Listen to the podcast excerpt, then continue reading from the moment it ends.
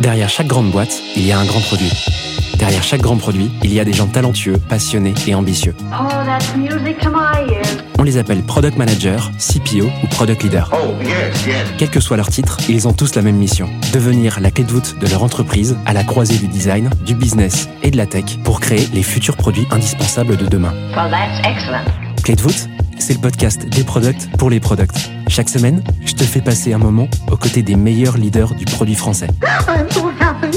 Avec une mission, te livrer tous leurs secrets, méthodes et apprentissages pour devenir toi aussi la clé de voûte de ton entreprise. You know what? I like that idea. Ce podcast est rendu possible par Stellar, un accompagnement que j'ai lancé pour aider les products qui veulent propulser leur carrière. Oh, what's gonna happen to me? Que tu réfléchisses à ta prochaine aventure ou que tu veuilles décupler ta progression, notre équipe et nos mentors sont à tes côtés et t'accompagnent à travers des programmes sur mesure. No.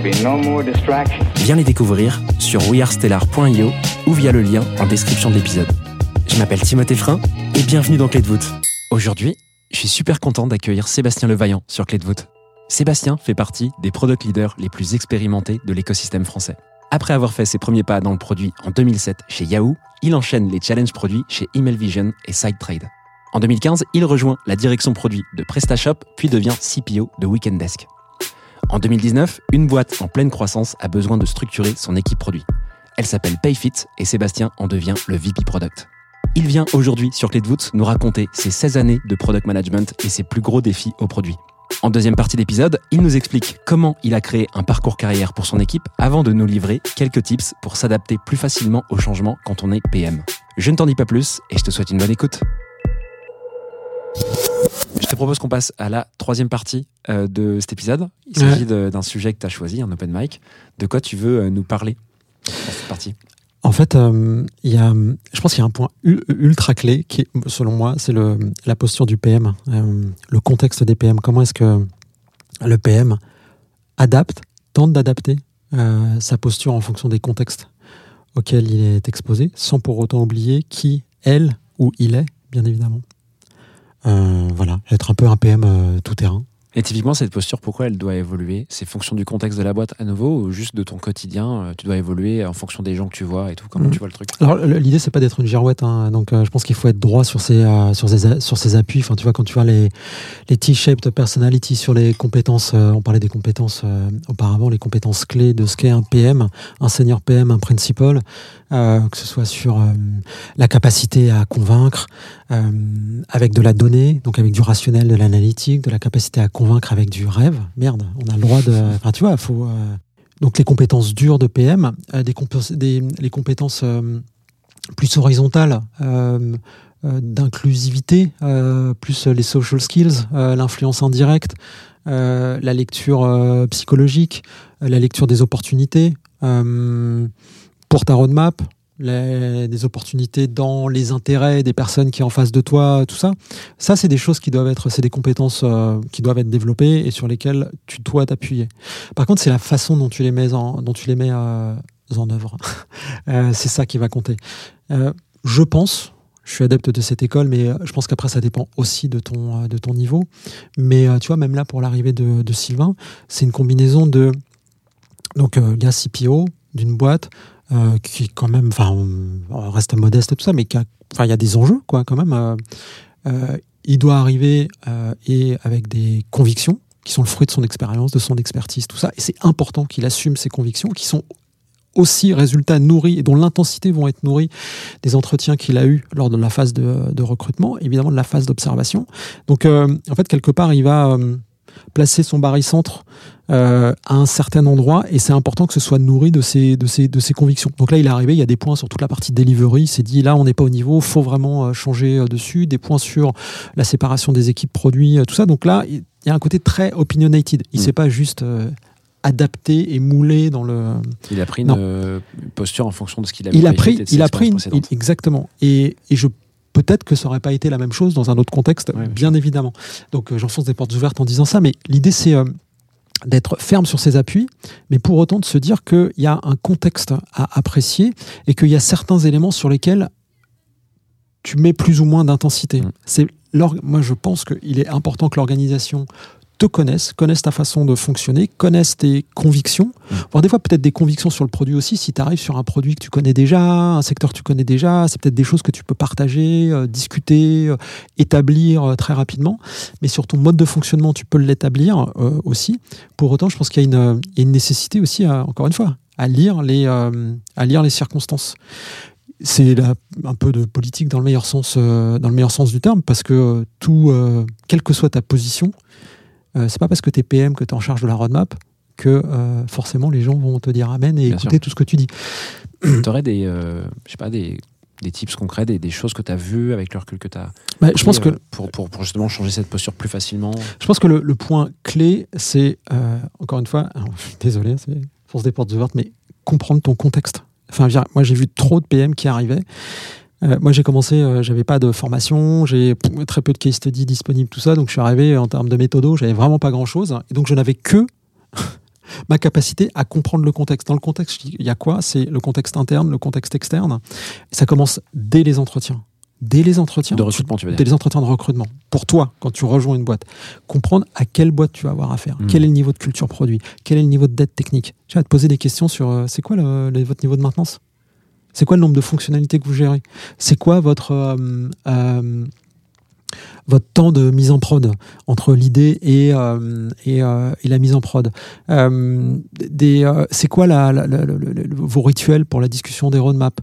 Quel est le niveau de présence des, des clients? C'est extrêmement important parce que si tu ne poses pas ces questions-là, tu vas te pointer dans un environnement dont tu ne connais pas le contexte. Et tu vas arriver comme une fleur, et puis tu vas te faire dé- euh, déboîter euh, directement. Parce qu'en fait, les devs, euh, ils font pas de l'agile ou de je sais pas quoi, peu importe. Parce qu'en fait, le CEO, il donne son avis sur la roadmap.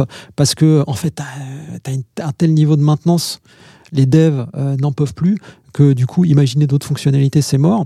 Donc, ce contexte-là, dès les entretiens, Tu peux le savoir en entretien. Ouais. Ouais, mais c'est ultra clé de te dire t'es PM. T'es PM, peu importe ton niveau, ta juniorité ou quoi que ce soit, t'es PM, on va à un moment, tu vas devoir développer des capacités de d'établir tes convictions et de donner vie à tes convictions. Il faut quand même que tu, tu saches où tu arrives, parce que des fois, le combat peut être mort d'avance parce que ça correspond pas à tes capacités. Mm.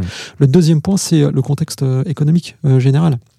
Rejoindre, le meilleur exemple, c'est là, rejoindre euh, une, une scale-up euh, il y a un an et maintenant, c'est pas la même chose, c'est pas du tout le même contexte. C'est la moindre des choses. Bon, c'est un, exemple évident, c'est la moindre des choses de, euh, de, de le savoir. Rejoindre, moi, quand j'ai rejoint euh, euh, Weekendesk, un e-commerçant pur digital, euh, où un sou est un sou avec une mentalité d'épicier, tout ça avec des gros concurrents en face, bah, c'est important parce que ça veut dire que tu vas pas être au muscle, tu vas être à l'os et que c'est important d'être efficace dans ce que tu, dans ce que tu fais.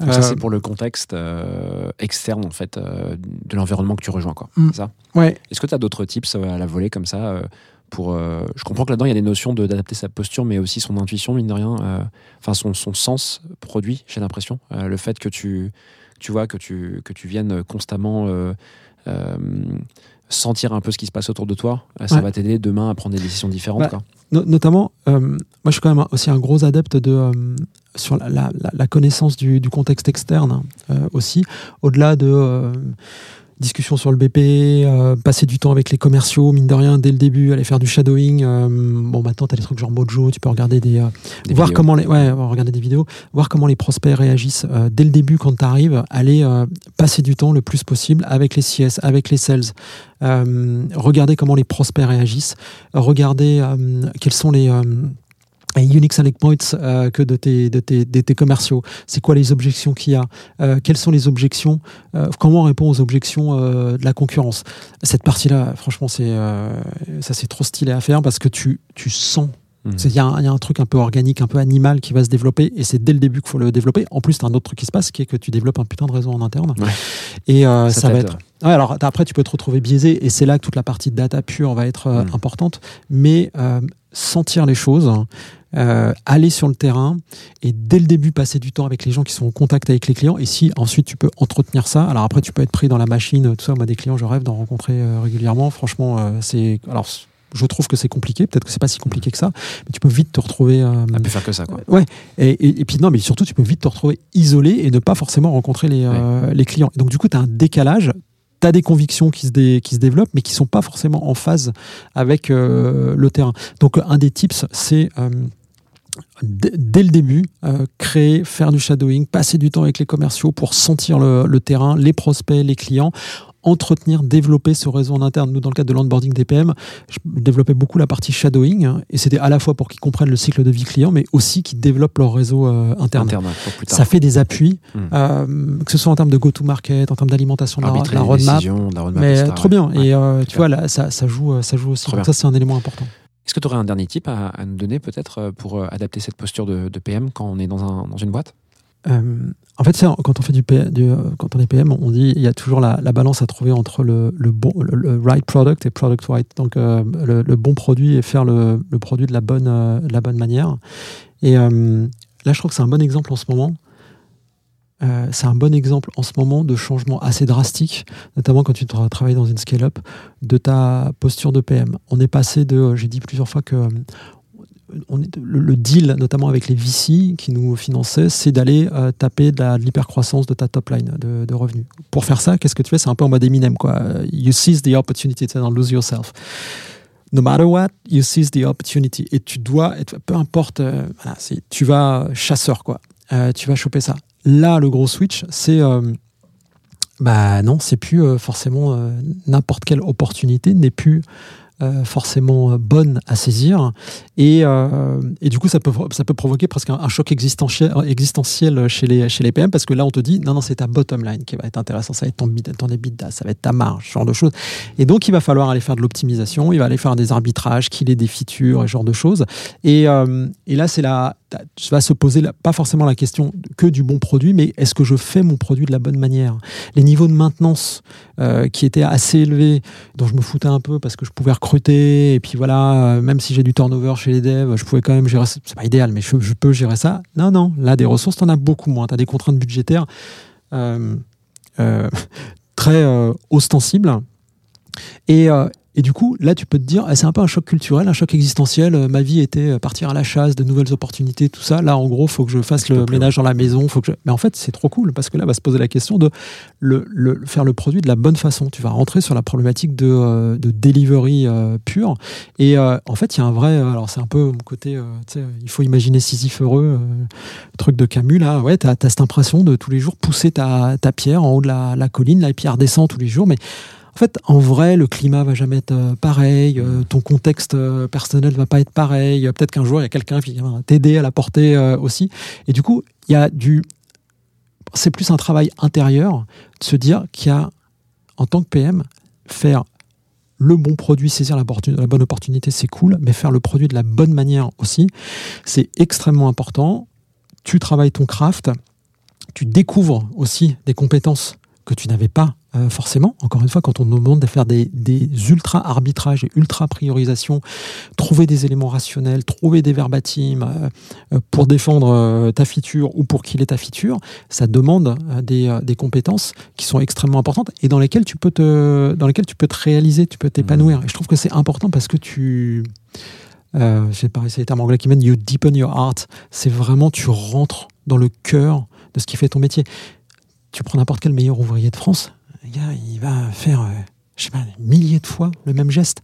Mais en fait, c'est pas le même geste. Au bout d'un moment, tu vas avoir un geste parfait. Mais en fait, PM, c'est pareil. C'est pas saisir n'importe quelle opportunité, jeter les trucs et puis passer à autre chose. Il y a un vrai, euh, je pense, c'est une vraie source d'épanouissement que de rentrer dans la durée sur des compétences qui te permettent d'optimiser euh, ton offre produit auprès de tes utilisateurs. Voilà, j'espère que cet épisode t'a plu. I have everything here. Si c'est le cas, tu peux me soutenir de deux façons. Laisser 5 étoiles sur Apple Podcast ou Spotify et un petit commentaire, ou partager cet épisode à une personne de ton entourage. Oh, yes, yes. Je te remercie vraiment pour tes retours. C'est grâce à toi que j'améliore Clé de voûte pour le rendre utile à ton quotidien. Darling, this trip's an inspiration. N'oublie pas, si tu réfléchis à ta prochaine aventure ou à décupler ta progression, nous avons l'accompagnement qu'il te faut sur wearestellar.io. Well, that's excellent. Je te donne rendez-vous la semaine prochaine pour un tout nouvel épisode riche en contenu actionnable. À très vite I'm so happy.